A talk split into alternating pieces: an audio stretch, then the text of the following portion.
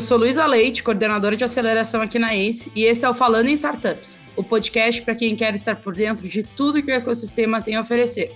E hoje é um episódio muito especial, a nossa primeira collab. Estamos aqui em parceria com o pessoal do Silva Lopes Advogados, do podcast Startup Life, para falar sobre Stock Option. É a primeira collab que a gente faz, é a primeira pessoa que a gente traz de fora da ACE, então estamos animados. Já saiu um episódio lá no Startup Life Saiu na sexta-feira, hoje o nosso episódio está saindo lá na segunda, mas o link do episódio que foi gravado, que o Pedro Carneiro participou, vai estar aqui no box da descrição. Então a gente vai falar de Stock Option, é, vamos falar um pouquinho do que, que é, mas principalmente a gente vai entrar na estrutura mesmo, em como montar ela. E para fazer isso, eu trouxe o Mike Einstein, que é co-founder aqui na ACE. Vocês já estão habituados, eu não vou dizer cansados, eu vou dizer habituados a ouvir o Mike e o Lion Lopes, que é CEO do Silva Lopes Advogados. Bora? Bora. Bora.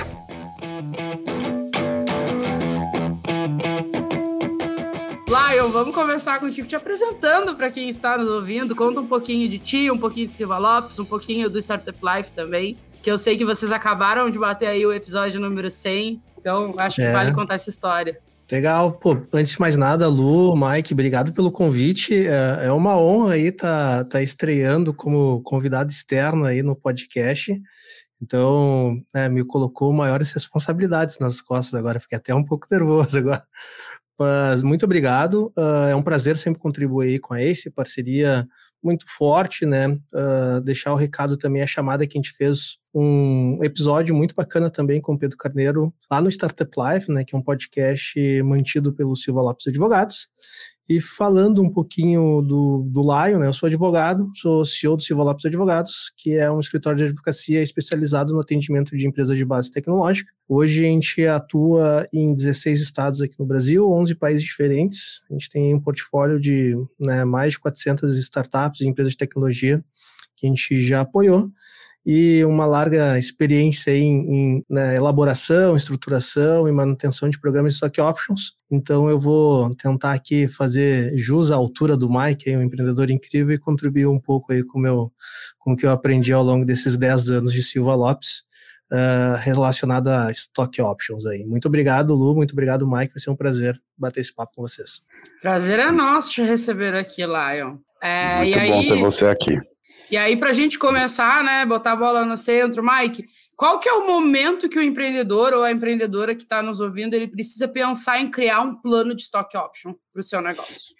Você falou uma palavra importante, pensar no dia que ele monta a empresa, tá? Ou até antes. É, ou seja, como é que eu atraio e retenho talento. Isso faz parte do dia a dia de qualquer empreendedor, né, de qualquer CEO, e do momento que você decidiu abrir uma empresa, abrir uma startup, você tem que pensar nisso já imediatamente. Tá? É, e aí, o que, que é pensar? É, o que, que você vai oferecer, como você vai precificar, qual o percentual do teu cap table, né, do número de, de ações, né, que você vai designar é, para os teus colaboradores, um, e de, os detalhes todos que acho que a gente falar vai falar um pouco aqui.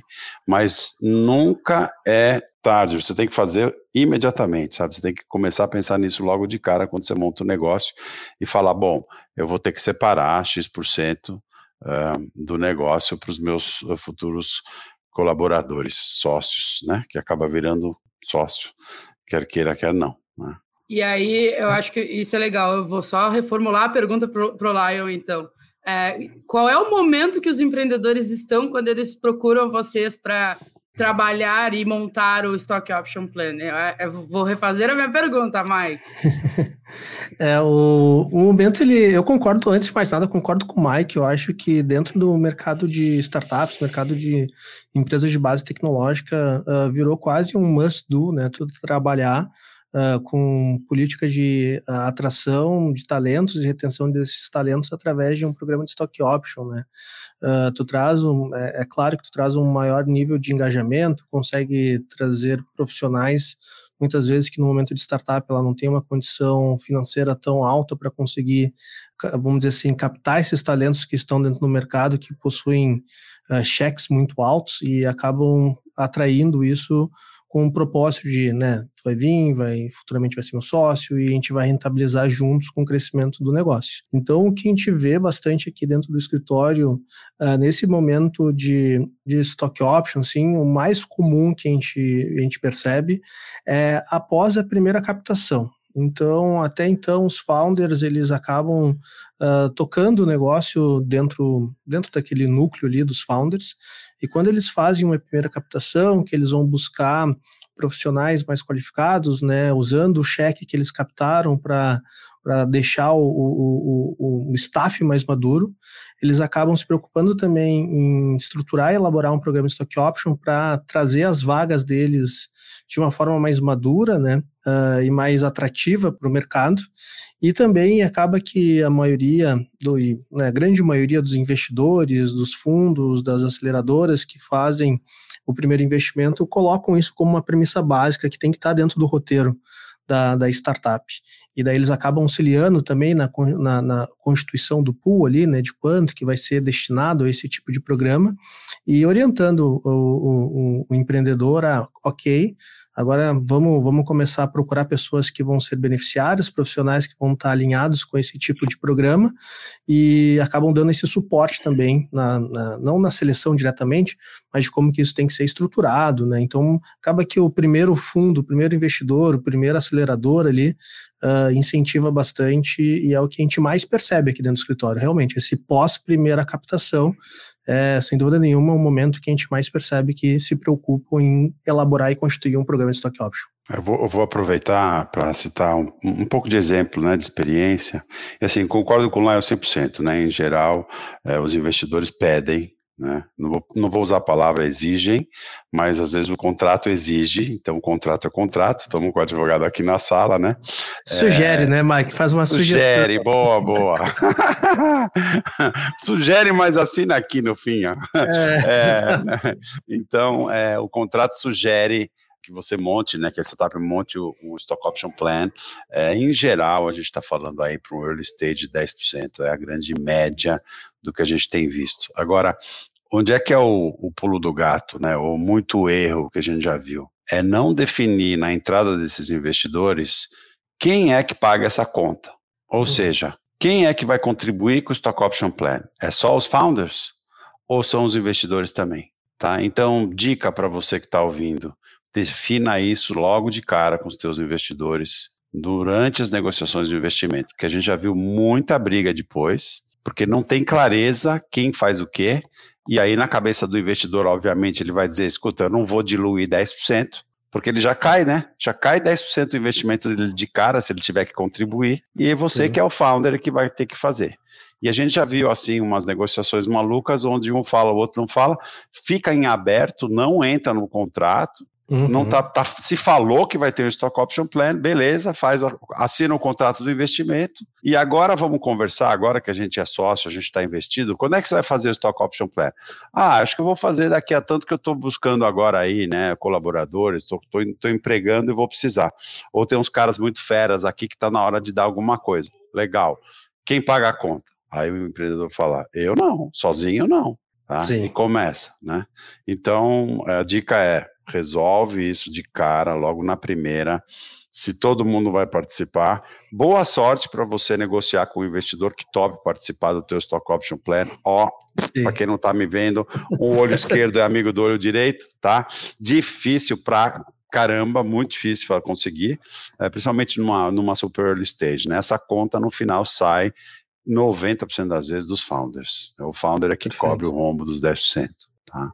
É, é, é, o que eu vejo por aí também, Mike. Acho que isso é um ponto importante que as pessoas, uh, quando vão negociar o seu investimento, é importante deixar isso bem claro, né? Uh, principalmente porque se entende como critério básico que o investidor vai entrar ali com uh, participações totalmente diluídas e já em, considerando essa uh, esse stock option pool, né? Então, uh, essa é a, é a, regra mais básica que a gente vê dentro do mercado, justamente isso. Uh, compartilho com a experiência de o Stock Option Pool ele tende a ser uh, quem contribui para a constituição do Stock Option é só os founders uh, e acaba que os investidores eles não entram nessa contribuição de Stock Option. E sim eu já vi também compartilho contigo que em alguns casos não ficou muito claro isso dentro de algumas rodadas e chega lá na frente na hora de fazer essa contribuição fica essa discussão né? Não eu contribuo não contribuo. E assim acho que esse é um ponto importante assim se não está totalmente definido dentro do contrato uh, de investimento, dentro do mundo conversível, ou qual instrumento de investimento que tu vai utilizar, a tendência é que, sendo aprovado um stock option pool por todos os, os, os participantes e stakeholders ali dentro da, da startup, a regra geral legalmente falando, é que dilui todo mundo. Mas a regra negocial dentro de um ecossistema de investimentos em startups é que não, que os founders vão contribuir, porque a premissa daí, uh, o Mike tem muito mais capacidade de ver se eu estou falando certo, mas na minha concepção, né, Mike, a premissa que os investidores têm é, cara, uh, justamente a gente está permitindo que tu tenha um stock option pool para atrair novos talentos, porque teu time ainda precisa de reforço. Eu invisto na startup mas o teu time ainda precisa, precisa de reforço. Se o teu time já tivesse todo esse reforço, eu continuaria investindo, mas daí não ia ter estoque option público. Eu entendo que o time já está completo. Mas como o teu time não está ainda completo, tu tem que separar parte do que é a tua participação para tu deixar o teu time mais robusto, que é isso que eu espero. Essa é a minha visão, assim, de, de, de, de né, participando de negociações aí como advogado e vendo essas negociações. E eu acredito que grande parte dos investidores e dos fundos tem esse tipo de pensamento, né, Mike? Tá perfeito, é isso mesmo, é isso mesmo. Se o time, na empresas mais avançadas, quando você está numa série C, D, já, já é outra conversa, né? Não, já está com o time montado. Exatamente. É, né? Então, você está talvez, é, a, a, conversa é exaurir os meu, meu stock option plan, já usei os 10%, vou emitir novas ações, vou diluir, aí talvez todo mundo dilui junto, mas a gente já está falando de empresas que estão num outro estágio, né, estágio de growth acelerado e tudo mais, né, crescimento acelerado. Então, é, é outra, outra realidade, você tem toda a razão, é, é por aí mesmo. E aí, o Mike, o Mike falou, né, e o Lion também, de reservar 10%, é, e aí a, a minha pergunta aqui é, pensando no empreendedor que está nos ouvindo, quanto que ele dá, de fato, de equity, digamos assim, para cada colaborador. Porque, claro, né, é. não são exatamente, ó, o Mike vai ganhar tanto, o Lion vai ganhar esse mesmo tanto, a Lu vai ganhar esse mesmo tanto. A realidade é essa, mas como que ele decide isso? Eu acho que é uma coisa legal de passar para quem está nos ouvindo, porque tem um pouco de, né, execução da pessoa, de do quanto essa cadeira é chave e tudo mais. E, e aí a minha pergunta maior é: tem desconto para né, ele fazer a aquisição desse equity, digamos assim? Qual que é o valuation? Como, como que a gente estrutura? Agora a gente vai para um lado mais estrutural da coisa, que eu acho que é o mais importante para quem está nos ouvindo, e é onde está a maior dor, né? Um ponto aqui, uh, uh, que essa pergunta é uma pergunta que fazem muito para mim, não sei se fazem muito para o Mike também, e eu sempre me, me, sinto numa situação meio desconfortável, assim, né? Quando perguntam, ah, quanto que tu acha que eu tenho que dar de equity para tal pessoa, assim, e eu a minha, minha resposta natural é assim, sei lá, cara, o negócio é teu, não é meu, entendeu? Se o negócio fosse meu, eu ia saber, mas como o negócio é teu, tu que sabe a importância desse, dessa posição pro teu time ou não. E eu acho que parte, desse, parte dessa premissa, né? Uh, o quão importante é aquela posição, independentemente do setor, se é um CFO, se é um CTO, se é qualquer outro cara, uh, o quão importante é para tu alcançar o o, teu próximo passo ou né, a meta que tu está buscando, né? E também tem uma questão de o quanto que esse cara, se esse é um cara é um cara muito importante, tu quer que ele esteja muito engajado, também não pode ser uma participação tão irrisória onde o cara não se sinta pertencente àquele negócio, né? Então assim, não tem uma resposta meio que bala de prata, assim, é muito mais uma concepção uh, individual ali de cada um dos negócios. Então, tem negócios que o CTO entra depois e tem tantos por cento, porque a tecnologia é muito importante, então ele tem, tem um percentual maior. Tem outros negócios que o CTO ele é importante, mas não é tão importante como, por exemplo, sei lá, um head de vendas, onde o um modelo de negócio é baseado numa estrutura de venda mais complexa e tu tem que ter uma constituição e uma montagem no time de vendas muito maior e acaba sendo mais importante que a própria tecnologia embarcada. Então, acho que cada, cada uh, negócio tem que saber exatamente aonde o que o calo dói, né? E, esse, e essa posição tem que vir e resolver essa dor. E eu sempre brinco, quanto maior a dor, mais tu tem que valorizar essa posição e mais equity tu vai ter que dar para ele. Então é, um, é uma, uma é, todo mundo vai falar agora que eu, eu dei um bom advogado, né? Que falou, falou e não falou nada. mas, mas assim, vamos lá, eu, eu, esse é o que eu vejo, né? Não, não cabe. Hum.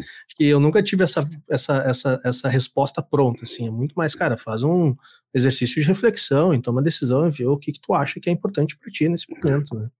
Não, não tem fórmula mágica, como você falou, mas o que você tem que pensar na né, empreendedor é o seguinte: não sai correndo entregando stock option para todo mundo de cara. Tenta evitar, né? Tenta botar o teu candidato à prova. A gente até recomenda, olha, a pessoa para virar candidata deveria estar trabalhando com você um ano, tá? É, isso no, no, nas épocas normais, né? Hoje em dia está super competitivo. A gente está numa fase de transição agora, né? A gente pode deixar para falar isso depois. Mas então assim, pensa no seguinte: avalia o teu candidato. Você pode até sinalizar que tem stock option, que ele até pode virar vai ser candidato, mas define uma regra do jogo. E a regra do jogo pode ser, né, um exemplo é, daqui a um ano você vai virar candidato. Passou esse ano, talvez tenha um ano de cliff que é o ano adicional de mais teste, entre aspas, desse teu candidato, para depois ele começar a parte de veste, né? Então vamos entrar um pouco no, no detalhe, né? O que, que é isso, né? É, então, vesting é o, é o período que o teu colaborador, que já está dentro do Stock Option Plan, precisa uh, entregar, né, trabalhar, esperar, se for o caso, para poder depois receber e depois exercer as ações. Tem duas né, duas etapas diferentes, que acho que o Lion vai explicar isso melhor do que eu. Mas é, qual é a prática né, que a gente tem visto? Né, muito comum. Quatro anos, três, quatro anos é, de vesting é, é uma prática bem comum. Né? Um ano de cliff, três de vesting, ou então dá quatro no total, tá? Se somar tudo, ou, ou, então se você tirar o cliff, você tem quatro direto, três, três, menos do que três, a pessoa não se paga pensa no retorno do teu investimento se eventualmente esse colaborador for embora. Por mais que ele tenha vestado, ele pode ir embora, né? Ele pode ir embora ou você decidir que ele não vai ficar mais, que não tem mais fit, porque não está entregando e etc. É, então, vai passando o tempo, ele vai vestando e vai recebendo as suas ações conforme ele vai entregando. Né? E aí tem várias modalidades, né? Pode ser aniversário, passou o primeiro ano, ele recebe um pedaço, passou o segundo ano, ele recebe outro pedaço. É, uma muito mais comum, é, que é mais comum aí no Brasil, eu estou nos Estados Unidos, né? Para quem não sabe, já todo mundo já sabe. É, tem muito aqui que é aniversário mensal, que eu acho agressivo tá? Então o cara fica aí, sei lá, 30, 30 40 meses, vai para falar um número redondo, e aí ele vai recebendo um 40 avos, dois 40 avos, três 40 avos, é todo mês. Só que se o cara for embora no meio do caminho, ele já vestou aí três, quatro meses ele, sabe, ele tá, tá com essas ações, precisa exercer, o Lion vai explicar, mas ele já vai recebendo. Então, pense nisso, eu acho que o, o, você precisa definir, empreendedor, o prazo do teu stock option, ou seja, quanto é o prazo de veste, como você vai entregar esse veste e colocar uma meta em cima. Não adianta só falar, olha, você vai estar vestado, você vai ter que entregar para você receber o primeiro ano, o segundo ano e o terceiro ano. Se você não entregar, é capaz que você não receba, né? É, então, essa é uma boa prática. Tá? Aí eu passo a palavra talvez para o Lion explicar um pouco né, o que, que é o vesting versus ó, a, o exercício, né? E aí acho que uhum. isso encaixa no, na história do desconto que a Lu perguntou. Então, estou encaixando quebra-cabeça aqui. Não, mas perfeito, Mike. Uh, basicamente, né, eu concordo contigo dentro desse, desse, desse fluxo uh, de evolução de como funciona o programa Stock Option. Uh, ele segue basicamente essa, essa dinâmica, assim, né? Falando um pouco mais em caráter talvez jurídico, assim, eu prometo que não vou fazer ninguém dormir aqui durante o podcast, mas a gente, mas a gente a gente tem essas etapas, né? Uma primeira etapa super importante é a definição do pool de stock option. O que é o pool de stock option? É a participação, né, do equity da empresa, a fatia do equity da empresa que vai ser destinado para esses beneficiários, para os futuros beneficiários. Essa definição do pool, né, ela vai ser uma conversa informal entre os founders, os sócios e stakeholders, como os investidores, uh, mesmo aqueles que ainda não tiverem convertido o seu mútuo. Então, chama todo mundo que tem uh, participação social já consolidada ou futuro direito de conversão, reúne esses caras e define, ó, vai ser isso, vai ser tantos por cento. Essa porcentagem, ela tem um, um, um piso e um teto muito bem uh, consolidado, mercadologicamente falando, assim. Isso vai ficar em torno ali de uns 10% da participação da sociedade, uh, é o mais comum que a gente vê que é destinado a programa stock option. A gente vê que pode, muitas vezes, chegar a uns 15%, Uh, pode ser um pouquinho menor que 10%, mas fica geralmente rodando em torno de 10%. 10% acaba sendo um número mágico, assim, quando a gente fala em programa de stock option. Depois que todo mundo se reuniu, conversou e definiu, ok, a gente vai fazer um programa de stock option com 10%, por exemplo, é importante a gente entender que a gente tem algum, algumas etapas jurídicas importantes de, de segurança para a própria operação. E daí o primeiro ponto que a gente tem que entender é qual é o tipo de sociedade que a gente vai estar envolvido nesse programa de stock option. Se a gente é um programa de stock option destinado a uma SA ou se é um programa de stock option destinado a uma limitada. Eu acho que aqui cabe fazer um, um alerta inicial, né? O programa de stock option, uh, ele, por mais que ela tenha essa palavra em inglês, né, esse termo em inglês, ele é um programa plenamente previsto há anos dentro da legislação brasileira. Então, assim, uh, mas ele foi previsto dentro da legislação das SAs. A lei das SAs é uma lei super antiga, e lá no início dos anos 2000 ela veio se atualizando, trazendo né, caráter de governança corporativa muito mais robusto, e colocou ali dentro uma previsão de como funcionaria um programa de stock option. Então, dentro da, de um programa de stock option em SA, ele tem já as previsões exatamente de como funciona, quais são os requisitos e como funcionaria esse programa de stock option. Quando a gente fala em limitada, na legislação que a gente tem, não tem nenhuma previsão direta de como funciona o programa de stock option. Mas uh, nada impede que tu tenha um programa de stock option dentro de uma limitada, mas tu vai ter que tomar alguns cuidados prévios, assim, né? Então, essa é a primeira questão. Estou dentro de uma limitada ou estou dentro de uma SA? Uh, ah, eu vou começar, uh, talvez, explicando dentro de uma limitada, que é o que a grande maioria do pessoal vai se encontrar, assim, no momento de, de estágio inicial, ele não é tão complexo assim, tá? Depois que tu define esse pool de stock option junto com todos os envolvidos ali, é importante que uh, essa previsão desse pool de stock option esteja dentro do teu acordo de cotistas, do teu acordo de sócios. Lá tu vai deixar claro né, que até tantos por cento da sociedade, tais sócios vão contribuir para isso, ou seja, esses sócios que serão diluídos por essa, esse percentual daí a gente pode deixar que os investidores não vão ser diluídos e os founders vão ser diluídos. Essa previsão, esse acordo entre as partes vai estar dentro do acordo de, de sócios, senão fica só um acordo de fio de bigode, como a gente fala por aí, né? Então é importante que isso esteja dentro do acordo de sócios. Definido isso, é importante também que seja estipulado, como o Mike uh, trouxe, quais são os critérios, requisitos e regras desse programa, né? De como que essas pessoas vão participar, quem que eu vou eleger, né? Se tem um período de cliff, qual é o período de exercício, quais são os períodos de exercício dessas opções, o vesting relacionado a isso. Então, isso também pode estar previsto tudo dentro do acordo de cotistas, o acordo de sócios, definindo como que são os critérios básicos.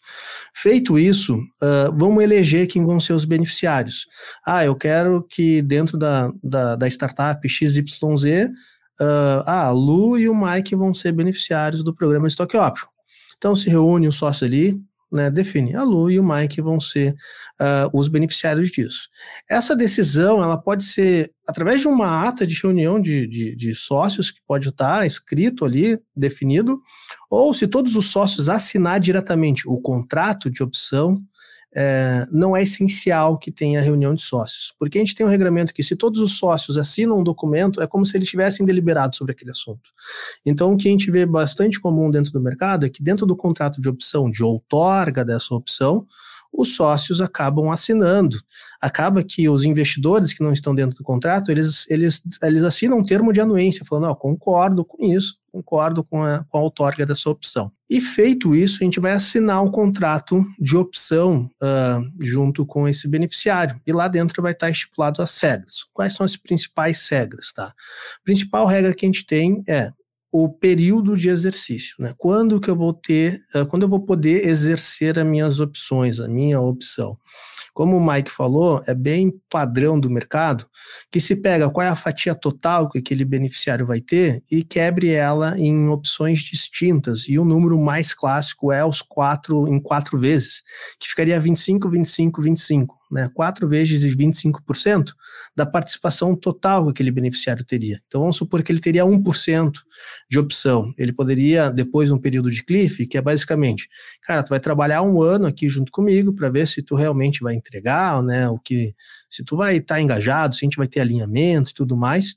E depois desse um ano, tu pode ter um, um primeiro período de opção onde tu vai poder exercer 25% da, da tua participação total. Daí depois, no segundo ano, mais 25, e assim por diante até que completa, eh, vai completar os 100%. Esse período de, de opções, ele é chamado de vesting, que é o que a gente escuta bastante por aí. Quanto tempo eu vou vestir as minhas participações? Então, é, depois do período de cliff, mais um ano, eu visto 25%, depois mais 25, mais 25, e assim por diante. Passou o primeiro ano, o beneficiário precisa comprar as ações. Uhum, perfeito. Né? Vamos tentar perfeito. botar a mecânica, né? Então, assim, estou aqui, passei o meu primeiro ano, recebi lá meus 25%, né? Um quarto do, do total. Quando que eu vou agora realmente exercer, ou seja, comprar para virar dono dessas ações? Qual é o prazo normal que se faz isso? Né? Acho que vocês, eu, eu, já vi alguns exemplos, mas eu queria que você, que você desse. Uhum. E, e como é que o cara paga? Né? Ele Perfeito. paga o quê? Então, vamos, vamos, vamos explicar isso, que isso é uma dúvida que vem o tempo todo, o tempo todo. Claro. Uh, vamos lá, pessoal. Uh, a gente tem dois formatos assim que são os mais comuns, né? Acho que eu vou explicar o que é o mais fácil de explicar no primeiro momento, que é pagar por isso. Eu acho que uh, escutando esse podcast aqui, escutando o podcast que a gente tem no Startup Life, eu acho que a única lição que eu gostaria, e não de, de, lição como professor, mas de mensagem que eu gostaria que todo mundo que ouvisse absorvesse é que tu não pode dar programa de stock de, stock option de graça para o teu beneficiário, tá, pessoal? Isso tem uma consequência gigantesca. Todo programa de stock option ele tem que seguir algum, três requisitos básicos, que é onerosidade, risco e voluntariedade, tá? Essas são, esses são os tripés que vão sustentar um programa de stock option. Olá, fala... deixa eu só te. Desculpa, eu vou te interromper também. E acho que uma tá coisa fácil. legal de deixar claro, porque eu vejo muito no mercado, tá? Tipo, ah, não, beleza, é, ele vai pagar, mas eu vou descontar do salário dele é, este valor.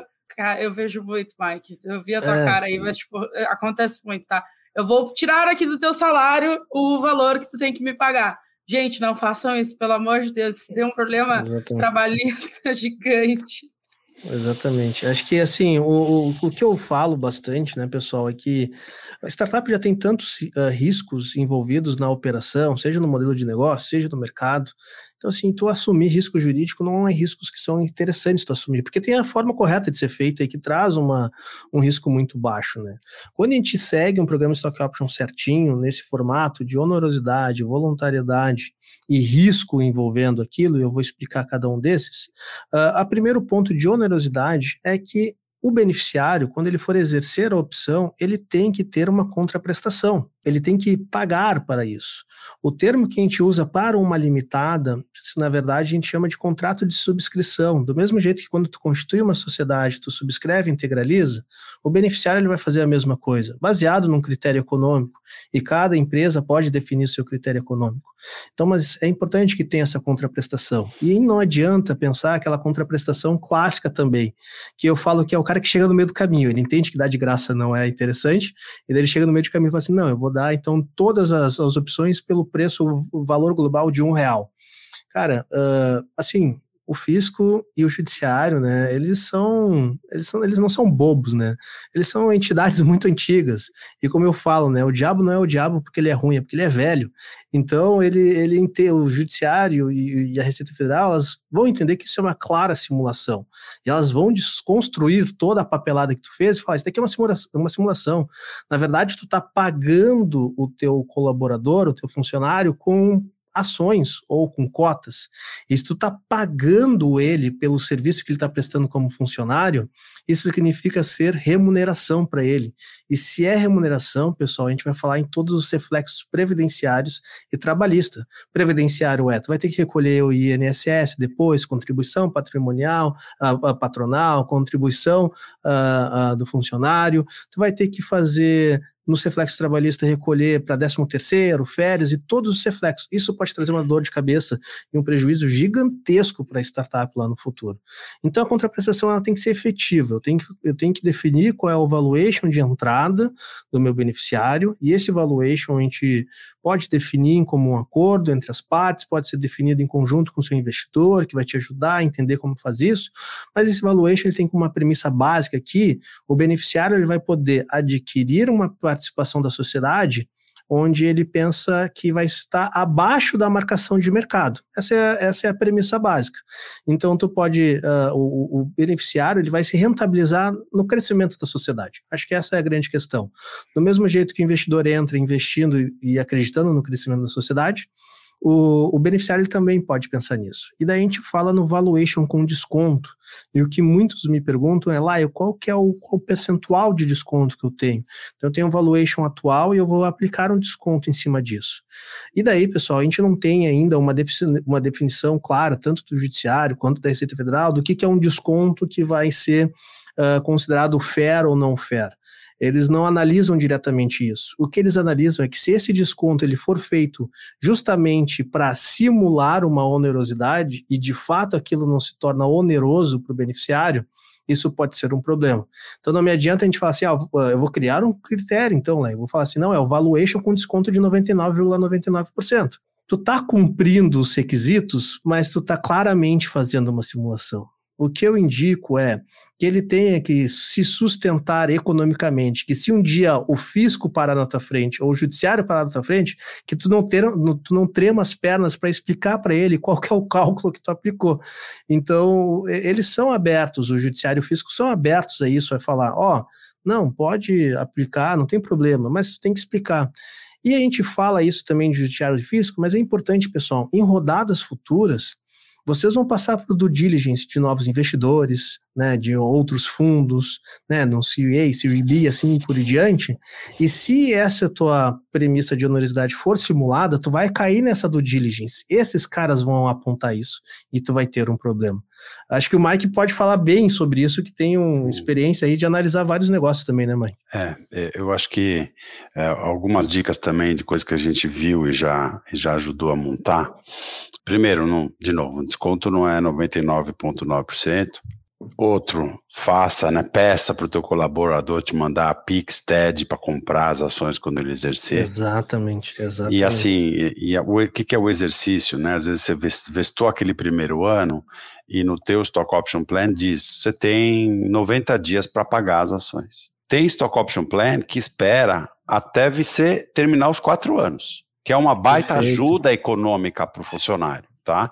Então, assim, Perfeito. assim, você pode ser um, um, ter um stock option mais é, restritivo, vamos dizer, e falar para o colaborador, olha, passou o ano, vestou, você tem 25% das suas ações, tem 90 dias para me dar X mil reais. É, ou você pode falar, não, olha, é caro, meu desconto não é tão baixo, tá? Vou dar um tempo de você se organizar. Então, como você vai vestar em quatro anos, você vai vestando, vestando, vestando, e você me paga no quatro anos e seis meses, tá? Lá na frente. É, Dá tempo para ele se preparar, né, mãe? Isso, ele tem uma, né, um colchão econômico para poder comprar.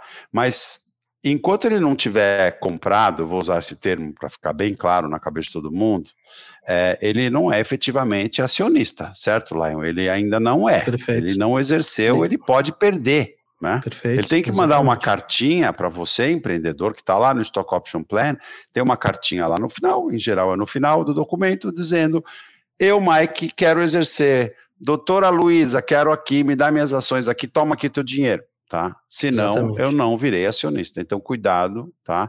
Quem não exerceu, já vi gente que dançou. Passou o prazo Exato. e dançou. Pô, eu sou só, sou só, sou só, dancei.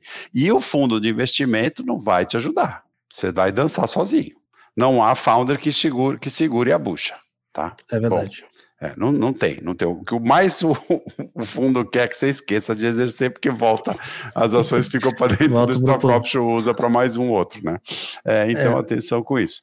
É, então, isso, isso é uma coisa legal, tá? É, é bacana você deixar o colaborador pagar no final, ele se organizar, tá? É, uma outra coisa é o valuation que você estava falando, né? Então, muitos perguntam, mas Que valuation que eu vou usar se eu ainda não estou. Eu vou usar um price to market, eu vou usar minha última rodada, é, mas a, eu, eu, não montei o. Eu, eu recebi a rodada o ano passado e a empresa já cresceu muito, o valuation é outro, o que, que eu faço? Né? É, e principalmente o efeito nefasto se o colaborador sair, como que eu pago ele se o valuation multiplicou muito, é muito grande, né? Então, é, a gente já viu você tem que definir no teu stock option plan algo que faça sentido a nível de valuation, né, de quanto vale as ações do colaborador, para que ele tenha um upside. Perfeito. Né? Por que, que você está dando o stock option plan? Você está dando o stock option plan porque a pessoa que trabalha para você recebeu o equivalente no valuation de hoje a, não sei, 100 mil reais. Tá? E o que, que essa pessoa quer? Ela quer trabalhar para você quatro anos e esses 100 mil valerem um milhão. Então você tem que deixar essas ações, essa pessoa valorizarem junto com a valorização do teu negócio, da empresa. Tá? É, então, mas eu não tenho valuation setado. Então, talvez você não coloque o valuation na forma do stock option plan e você coloca outras coisas. O que a gente já viu é aumento da receita. Estou uhum. te dando stock option hoje numa empresa que fatura um milhão. Aí a gente faz uma fórmula, daqui a quatro anos a empresa vai estar faturando 10 milhões você cresceu 10 vezes, o teu, tuas ações valem 10 vezes mais. Tá? Perfeito. A gente já viu muito comum patrimônio líquido, porque aí é preto, preto no branco. Só que para empresa muito pequena, o patrimônio líquido é muito pequeno. Aí tem, e às vezes ele não evolui pode ser uma Fala. vantagem em alguns casos, Mike. Por exemplo, quando tu não quer onerar muito o exercício Isso. do colaborador, e daí tu vê assim, o meu patrimônio líquido ele ele está dentro de um, de um patamar que é mais exercível para o meu colaborador do que o meu próprio valuation. Tu tem um critério econômico que é bem aceito e é legal, né? Legal juridicamente falando. E daí tu pode comprar. Ele, ele compra via patrimônio líquido mas o meu valuation da empresa é muito maior, porque eu tenho uma empresa que tenha pouco patrimônio, mas ela tem um potencial comercial muito grande, fatura muito alto, e isso não entra como patrimônio líquido diretamente, né?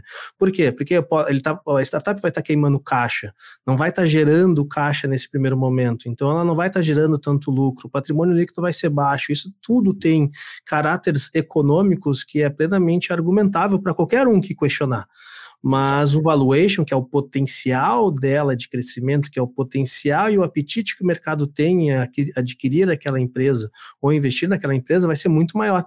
Então, uhum. tem a sua vantagem. Geralmente, é. quando a gente vê que essa, essa opção assim, não, eu quero trazer uma opção do meu funcionário exercer uh, de forma mais facilitada, uh, se trabalha muito com, com o valor de patrimônio líquido, Mike. E, e o patrimônio, eu gosto muito, é o que eu mais recomendo, tá? E o patrimônio líquido é incontestável, está no balanço da empresa, não tem, ah, ah, o valuation é 10, 20, 30, porque eu tô... Não, é o contador, balanço, patrimônio líquido, preto no branco, então o patrimônio líquido hoje, hoje é mil, daqui a quatro anos ele é 10 mil, ponto, acabou. Né? Então, essa é uma prática muito boa. Então, o, onde é que eu estou querendo chegar aqui para quem está ouvindo a gente? Você é que vai escolher a fórmula, vamos dizer assim, de como aplicar o valuation ou como valorar né, as ações que você está entregando para o teu colaborador. Não tem fórmula fechada. Patrimônio líquido, faturamento ou valuation de mercado, são três exemplos que a gente usou aqui. Você pode usar a tua imaginação, mas o teu objetivo é que a pessoa que trabalha com você consiga comprar as ações por um preço bem econômico e na hora que ela for vender essas ações, ela ganhe substancialmente. E o que, que, é vender, né? A gente pode até, talvez, entrar no tema, não sei, a, a, a Lu, eu estou pulando por cima aqui, tá? Mas, é, e vender assim, qual é o objetivo? É vender a empresa, fizemos um exit, carrega todo mundo, está previsto no Stock Option Plan em geral, fizemos o exit, todo mundo que está vestado, ou às vezes sem estar tá vestado já tem uma previsão que diz, carrega todo mundo e todo mundo vai receber, porque a gente vendeu a empresa. Mesma coisa com IPO, né? O sonho vai, faz IPO, todo mundo que tem stock option, vesta todo mundo automaticamente, pumba, recebe, tá? Então, esses são as, os exemplos mais fáceis, né? Que é quando você, pô, fizemos um exit, evento de liquidez, IPO, é muito óbvio, eu tenho X% da empresa como colaborador, legal, eu vou explodir aqui na hora de vender. Agora, vamos para o meio do caminho, né? Estou trabalhando, então, tenho um stock option de quatro anos, estou trabalhando, e aí eu decidi ir embora. Vestei dois anos, vestei a, vestei a metade. Era o que eu queria perguntar, Mike, porque hoje, inclusive, eu li o, o contrato de, de stock option de um dos empreendedores do nosso portfólio e estava muito bem descrito. Hum. E a minha pergunta era justamente isso: o que não hum. pode faltar dentro de um contrato isso. de stock option para que esse tipo de coisa a gente esteja seguro legalmente? Isso. Então, então assim, é, essa eu, eu vou eu vou mais perguntar, vou, vou colocar exemplos diversos, vou deixar o Lion é, é, completar, tá? Mas o que a gente já viu, primeiro caso, é, sair no meio do caminho, vestei metade, tá? Para dar um exemplo. Vestei, o resto não vou, porque eu vou embora. Vestei e exerci, paguei, tá? O que, que acontece com esse cara? Segundo caso, passaram três anos, fui demitido. Exerci, vamos, vamos simplificar nossa vida aqui, exerci os três anos, mas falta um, fui demitido. Tenho que devolver? Né? Tem essa, já veio essa pergunta. Último caso, então são três casos aqui que sempre aparecem. Vestei os quatro anos, Tô aqui, tô bem, paguei tudo já, fiz tudo que precisava. É, só que agora passou o quinto ano, eu cansei. Vou vender cachorro quente lá na Paulista. O que que acontece, tá? Em termos jurídicos, né, o doutor tá aqui com a gente. Não, saída doutor não, Mike. saída, motivada, saída motivada, saída imotivada, né? É, o que que rola quando isso acontece? Então, palavra com você aqui, lá. Perfeito. Esse, esse é um dos pontos que geralmente eu gosto de falar sempre, né? Em relação societária, o problema acontece mais na saída do que na entrada. Geralmente, quando tô. É igual. É, desculpa aqui, né? É igual casamento, né? Quando tá todo mundo casando, tá todo mundo feliz. Quando tá se divorciando, tá todo mundo brabo. Então, é, é mais ou menos a mesma lógica. Na saída, na, no término de uma relação. que os nossos ouvintes estão acostumadíssimos a gente falar que qualquer relação é como um casamento. Eles estão. É, exatamente. Então, assim, quando, quando o casamento seria muito melhor se a gente tivesse as hipóteses de o que, que acontece se acontece alguma coisa no casamento, né? E, e a gente, isso no casamento não é possível, mas dentro de um contrato de stock option e também dentro do acordo de sócios, é possível que a gente tenha essas hipóteses, que a gente chama de hipóteses de desligamento, né? Se uh, o, o beneficiário sair e se ele sair, o que acontece, e o que acontece também se ele sair em determinadas etapas, que foi o que o Mike trouxe. Então a gente tem ali algumas etapas, uh, basicamente se ele já exerceu, né, ou não, e se ele já tem ações ou não. Isso vão trazer consequências diferentes. A gente lista, a gente categoriza essas hipóteses de desligamento no que a gente chama de good liver event e bad liver event que é basicamente o conceito. No Good Liver Event, esse cara não vai ser penalizado. No Bad Liver Event, ele seria penalizado por isso. Então, vamos pegar numa hipótese que o Lion, né, uh, agora eu vou me colocar aqui, né, o Lion é beneficiário da ACE. Recebeu lá o stock option da ACE e tem lá quatro, quatro uh, opções para executar, né? Vestir em quatro parcelas, né? Então, Lion, antes de vestir qualquer uma das parcelas, antes de exercer qualquer uma das parcelas, ele fala assim: quer saber? Eu vou surfar na Austrália, Mike, tá? Obrigado aí, vou lá surfar na Austrália. O que acontece? Dentro do, do, do contrato de stock option, tem que estar tá previsto uma situação como essa. E numa situação como essa, é claro, cara, as opções que ele não exerceu se extinguem. Ele não vai ter mais opção nenhuma, porque ele não está mais dentro da sociedade. Então, né, se ele decidiu voluntariamente sair da sociedade, ele se extingue. Tá, mas e se fosse o Mike falando assim, ó, lá, quer saber, não deu certo, vai embora. Como eu não cumpri o meu período de cliff, como eu não cheguei ao meu período de exercício, isso também pode ser uma hipótese que os, as, as, as opções se extinguem também porque eu não cumpri o, o, requisito mínimo ali, né, temporal, assim dizendo, que é o cliff, para eu conseguir ter esse poder de exercício. Eu tenho que me provar durante esse período de cliff que eu tenho essa capacidade e eu tenho que ganhar o direito de exercer. Mas vamos supor, então, que numa hipótese o Lion passe dois anos, ele exerceu o primeiro ano, exerceu o segundo ano, e ele chega no momento onde ele fala mais uma vez: quer saber, eu vou ir para a Austrália surfar, já estou feliz da vida.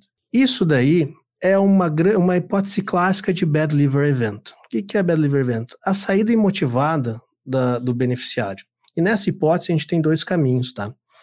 As opções que ele não exerceu, que ele não está vestido, se extinguem. Então aquelas duas opções para frente se extinguem. E as opções anteriores que ele já exerceu, que ele já adquiriu, tu vai ter dentro dessa, dessa da, do teu arranjo societário, ali dentro do teu contrato de opção ou dentro do teu acordo de sócio, uma hipótese de recompra, onde tu vai determinar que se recompra aquela participação pelo valuation que, como eu falei, sendo delivery event, ele vai penalizar esse motivo.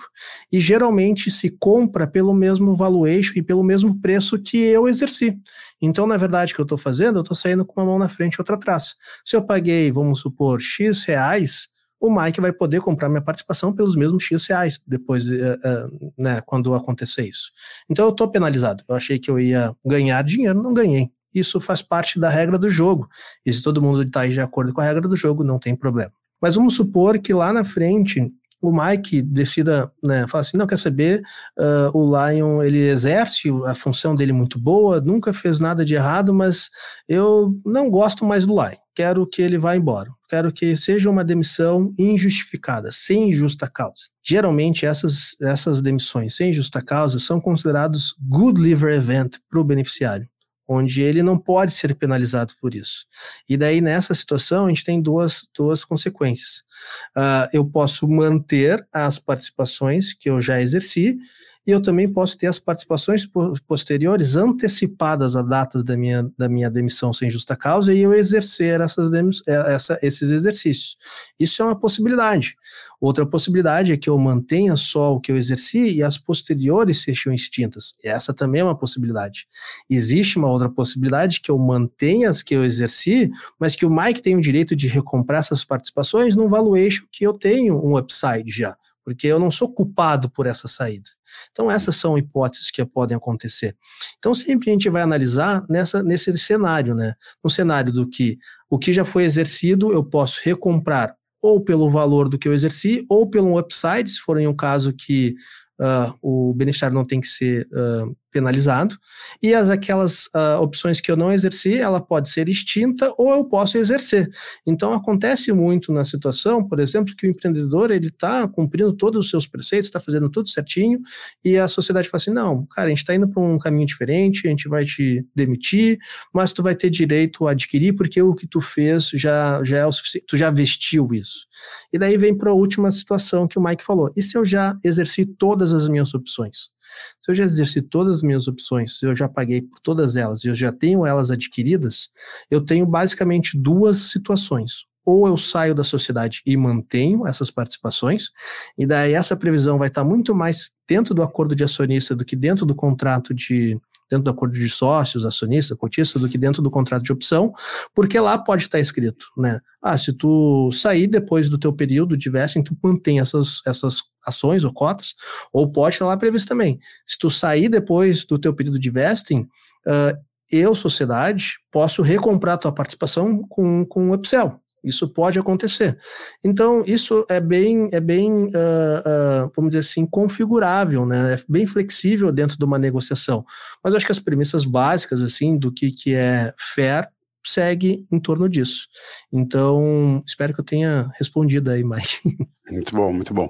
É, então, só, não vou recapitular tudo porque é longo, mas é, é, enfatizar uma coisa, que também já me perguntaram várias vezes. Pô, é, a pessoa fica aqui quatro anos, aí ela vai embora, não está mais no sonho, não compartilha mais o sonho, decidiu ficar surfando lá na Austrália, já deu o que tinha que dar, cansou. Tá, eu prefiro vender cachorro quente na Paulista, mas você gosta de surfar na Austrália, então tá tudo bem. E, é... eu, eu, eu, nem surfo, Mike, eu não sei o que fazer esse exemplo. Gaúcho não surfa mesmo, o que, que vocês querem? Não, o Laio não é gaúcho. O Laio não é gaúcho. Ah, você não é gaúcho? Ele, ele só. É, não, ele parece que é gaúcho. Uma coisa de é. sotaque, é. a barba, tudo, como que ele não é gaúcho? Eu tô falando por... do meu sotaque, viu, Mike? É. Você é da onde, então? Eu sou, sou sertanejo, sou do Mato Grosso do Sul. Mas sou criado aqui no, no, no, Rio Grande do Sul há muitos anos. Ah, então bom, tá. Então não, você é gaúcho, não, não tem mais. É, então, voltando, é, a pessoa sai, largou tudo. Você tem que. E aí, já me perguntaram várias vezes, pô, mas o cara saiu, ele não tá mais compartilhando o sonho de fazer um IPO, do exit lá na frente, porque demora. Demora 7, 10 anos para isso acontecer muitas vezes, né? Eu vou ficar, eu, empreendedor, founder, vou ficar, a empresa vai ficar carregando mala ele vai ficar com 2% do negócio, sentadão, surfando, e eu tô aqui ralando e o cara tá esperando vir o exit, receber o checão, sacanagem. Já ouvi isso milhões de vezes.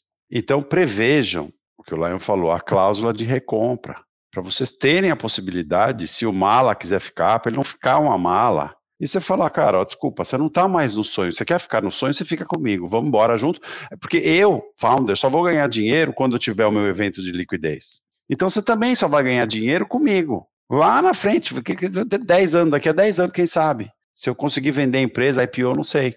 É, então, você não quer ficar? Você cansou? Vou te recomprar. Seja pelo patrimônio líquido, tudo que a gente já falou atrás, né? Então, prever, porque a gente já cansou de ver que não tem essa cláusula. Já cansou de ver. E aí a gente já cansou de ver as pessoas que saem e depois falam: agora você me paga para eu poder sair da empresa, eu quero um monte de dinheiro porque não estava claro. E aí o cara inventa um valuation aí de não sei quanto e fala: minha participação aqui é 2 milhões, me dá 2 milhões. Mas a empresa não tem nem 500 mil no caixa, né? Sim. Então, é, isso é bem comum, isso é bem comum. E a briga começa, né, Lai? A briga começa. Uhum. Tá? Então, é... vocês aqui, ei, Mike, hum. desculpa te atrapalhar, mas não, vendo vocês, eu fico pensando que como na jornada empreendedora a gente mapeia muito bem a jornada do nosso cliente junto com o nosso produto. E por que, que a gente não mapeia a jornada e todas as hipóteses possíveis? Porque quando a gente está lá mapeando a jornada do cliente, a gente pensa, né? Pensando na lógica de marketplace, ah, ele pode vir sempre contratar comigo, ou ele pode pegar o contato da pessoa e seguir contratando por fora. Por que, que a gente não pensa na jornada do colaborador como pessoa? Porque, gente, coisas acontecem, a vida acontece. Pode vir a vontade de surfar na Austrália. E aí? A gente tem pode que prever é pode, pode, acontecer, pode acontecer algo mais simples, né, Lu? A pessoa pode morrer. E aí? Ninguém, ninguém prevê o que vai acontecer se a pessoa vai morrer. Assim, se a pessoa morrer, o que acontece? É, eu, eu, brinco, quando, quando a gente define essas questões de stock option, a gente tem que responder perguntas muito simples, que é quando entra e como entra e como sai. São três perguntas que tu tem que responder, que tu lendo o teu contrato de stock option ou teu acordo de, de sócios, tem que estar tá previsto isso. Quando entra e como entra e como sai. E daí tu vai estressar essas hipóteses dessas três perguntas. Mas se a gente for analisar de uma forma muito simplista, são três perguntas que a gente tem que responder dentro desse documento. Porque senão vai acontecer isso que o Mike trouxe. A gente vai estar pendurado de um monte de cara que não está mais trabalhando e não está mais atuando, não está investindo no sonho em conjunto, e lá na frente ele vai se rentabilizar por aquilo que ele não construiu. Então é importante que se ele saia daí dependendo das hipóteses, ele receba pelo aquilo que ele construiu ou não. Né? Então, assim, se ele não construiu nada, ele não recebe nada. Se ele construiu algo, ele recebe proporcionalmente aquilo que ele construiu. Mas todos, acho que a premissa básica de todos os beneficiários de stock option é que eles vão rentabilizar 100% do que eles têm capacidade de rentabilizar quando tiver um evento de liquidez, como o Mike falou. Quando todo mundo vender as suas participações. E daí é esse momento que o beneficiário vai receber também, igual o founder vai receber, na mesma proporção, obviamente, da sua participação, mas na mesma valuation do que o founder vai receber. Antes disso, ele sempre vai ser penalizado de alguma forma. Ele pode até ter um upsell, né, Mike? Mas ele vai ser penalizado. Ele não vai ficar ali é, como se ele tivesse feito uma venda da participação dele para um outro comprador. Não, ele vai ser penalizado. Ele não vai receber o mesmo valuation da última rodada de investimento.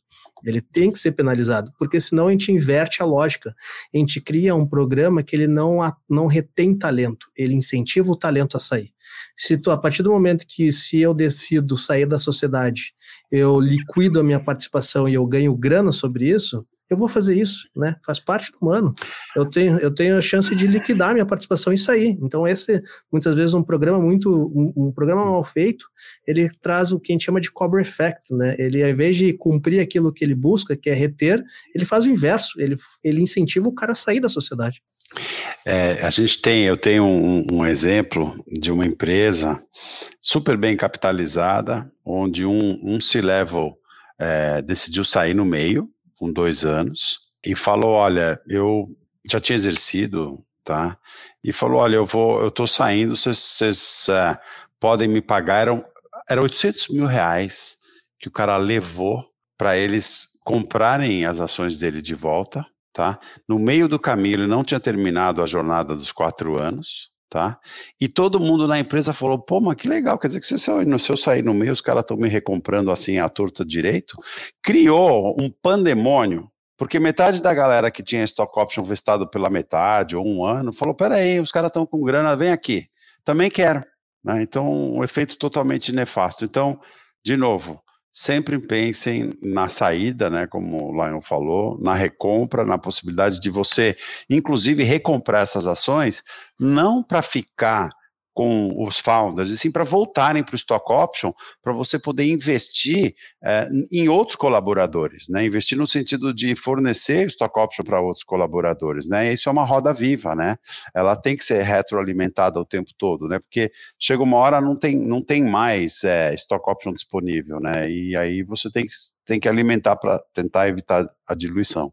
Eu acho que tem um negócio aqui que o, nosso podcast ele é mais voltado para empreendedor e para empreendedora, mas uh, tem muita gente aqui que é colaborador e que está nesse momento também que nos escuta. E eu acho que um pouco de, de lição para levar também é isso, tipo, tu viveu aquele sonho por tanto tempo, tu quer realmente, porque isso pode acabar com uma empresa, honestamente, assim, tipo, vem um, eu quero, Mike, eu quero um milhão, e, eu, e, a, e a gente não tem um milhão no, em caixa, isso ah, não, então tá, então vamos para a justiça. E aí, se não tá bem escrito e tudo mais, acaba com o negócio, gente. Acaba realmente. Se a gente abre, abre uma ação de fato, acaba com o negócio. E aí, eu, eu, que eu, o exercício que eu faço é, cara, eu vivi aquele sonho por tanto tempo. Eu quero que esse negócio acabe? Não. Então, meu, me paga em. E a gente já viu um caso assim, né? Tipo, me paga em 24 vezes, me paga em 36 vezes, me paga, né? Tipo, hum. quando a relação é boa. É, mas isso é porque tava, não estava previsto, né, no, no, no é. plano. Isso, é, exato. Não estava previsto. Não estava previsto. Quando, né? tem, tem algo que, eu, que, eu, que a gente brinca aqui dentro do escritório, que a gente fala assim, ó, quem tem um pincher sabe o quão minoritário pode ser chato. Então, assim, tu, tu ter um minoritário que não está dentro da atividade da empresa a longo prazo, ele vai te incomodar, cara. Ele não tem, tem outra alternativa, ele vai te incomodar. Vai ser que nem um pincher, é pequeno, mas é. incomoda pra caramba. Isso, é uma, é uma então, linha melhor... que você carrega. É. Exatamente. É. Então a melhor coisa que tu tem que fazer e tem que estar previsto é: se o cara saiu da empresa, não quer mais trabalhar, tem que ter uma hipótese uh, que a gente chama de, de potinha de cachorro, né? Tem que ter uma hipótese de eu jogar esse cara pela potinha do cachorro, com recomprar ele, né? Trazer esse, esse, essa participação de volta para o meu pool para que eu possa trazer outros, outro, outros colaboradores que estejam alinhados comigo na, no, no, na, na, extensão dessa jornada, né? Então, assim, algo que o Mike falou muito bem e que a Lu também trouxe, é assim, cara, a dica que eu dou também é, se tu tem, né, o teu programa tem que estar tá previsto que se o cara se desliga, ele tem que sair da sociedade de uma forma ou de outra né, seja pela recompra, seja pela extinção, e daí qual é a valorização, o valor que vai ser pago nisso, ele tem que levar em consideração que o cara não pode se rentabilizar como se ele tivesse rentabilizado no exit, porque senão tu incentiva a saída dele, daí tu, todo mundo vai querer sair o quanto antes, uh, mas tu tem que criar Porque pessoas critério... se falam, né, Lion? Isso é uma coisa Exatamente. importante da gente lembrar, né? Por mais claro. que ah, no contrato não pode falar pro coleguinha, as pessoas se falam. Claro, sem dúvida nenhuma. Então é importante, acho que a premissa básica que nem o Mike trouxe é o, o stock option é para quem está atuando dentro da empresa. Se o cara deixou de atuar dentro da empresa, tem que existir um mecanismo que essa participação volte para o stock option pool para que eu beneficie pessoas que estejam atuando dentro da empresa. Muito bom. Gente, uma hora de gravação já. Meu Deus do céu. Ó, queridos ouvintes, se vocês quiserem uma continuação desse episódio, é, nos, nos acionem via LinkedIn e aí a gente vai tentar organizar a agenda aqui, porque foi um, foi um, foi um episódio difícil de conseguir a agenda. O Mike e o Lion são muito requisitados. Não, Mas Mike, se vocês quiserem... Não, não, não, o Mike é muito requisitado. Eu tô aqui, eu sou, eu sou, sou um é... mero mortal aqui. Hum, eu, eu, eu, vou dizer que dessa vez foi complicado, eu peço desculpas. não, tudo bem. Mas se você que está nos ouvindo quer saber mais sobre isso, quer ouvir mais o Lion e o Mike, nos procurem nas redes sociais. Mas eu preciso acabar com esse episódio agora, porque senão vai dar. Só ficar bravo. É, não, não, nem ficar bravo, assim, tipo, vai, vai flopar o nosso episódio. É, mas muito obrigado, Lion. Espero que você volte. Vamos ver se a galera vai me mandar mensagem. Me mandem mensagem no LinkedIn, comentem nos posts lá no, no LinkedIn da Ace, de Silva Lopes, quando a gente divulgar o episódio, se vocês querem uma segunda rodada. E de repente a gente pode trazer até o Pedro Carneiro para apimentar um pouco mais as coisas. Quem sabe? Vai precisar, já... vai, precisar, vai precisar, de umas três horas daí, né? É, não. Vamos ter que trazer o Mike para o Brasil e gravar aqui no Brasil, então. Mas comentem se vocês querem né, uma continuação. Lion, muito obrigado pela tua participação. Eu sei que né, estamos gravando aqui no fim da noite. O nosso ouvinte provavelmente está ouvindo de manhã, mas muito obrigada. Volte, volte mais vezes. Vamos ver se, se a galera vai curtir, mas se não, continue esse parceiro aí, a gente está para soltar um material também. É, vem aí, não, não, vou, não vou dar muito spoiler, mas vem aí, fiquem de olho nas nossas redes sociais, é, justamente falando sobre Stock Option. Então, muito obrigado. Obrigado. Eu que agradeço, Lu, Mike, muito obrigado aí pelo convite, foi um prazer aqui, um bate-papo muito bacana, sempre, sempre é uma honra aí escutar o Mike, toda a experiência dele aí dentro do mercado, trocar uma ideia contigo também, Lu, então espero aí que todos os ouvintes tenham gostado. E estou à disposição, sempre que vocês acharem que seria legal a minha participação, aí vai ser uma honra trocar uma ideia aí com os amigos. E a gente cobriu só um terço do tema, né? Então, é, valeu. Exatamente. Obrigado, Lion. Obrigado. Não esquece de passar lá no podcast Startup Life para acompanhar o nosso papo sobre stock option e principalmente alguns erros e acertos. O Pedro deu um, um papo, bateu um papo com o Lion bem legal. Se você gostou desse episódio, segue o nosso podcast na plataforma que você está ouvindo e avalie ele com cinco estrelas. É muito importante pra gente. Temos novos episódios toda segunda-feira, sai às 5 horas da manhã. Então é só acompanhar no teu feed. Todos os contatos da nossa bancada estão aqui no link da descrição. Até o próximo episódio e tchau!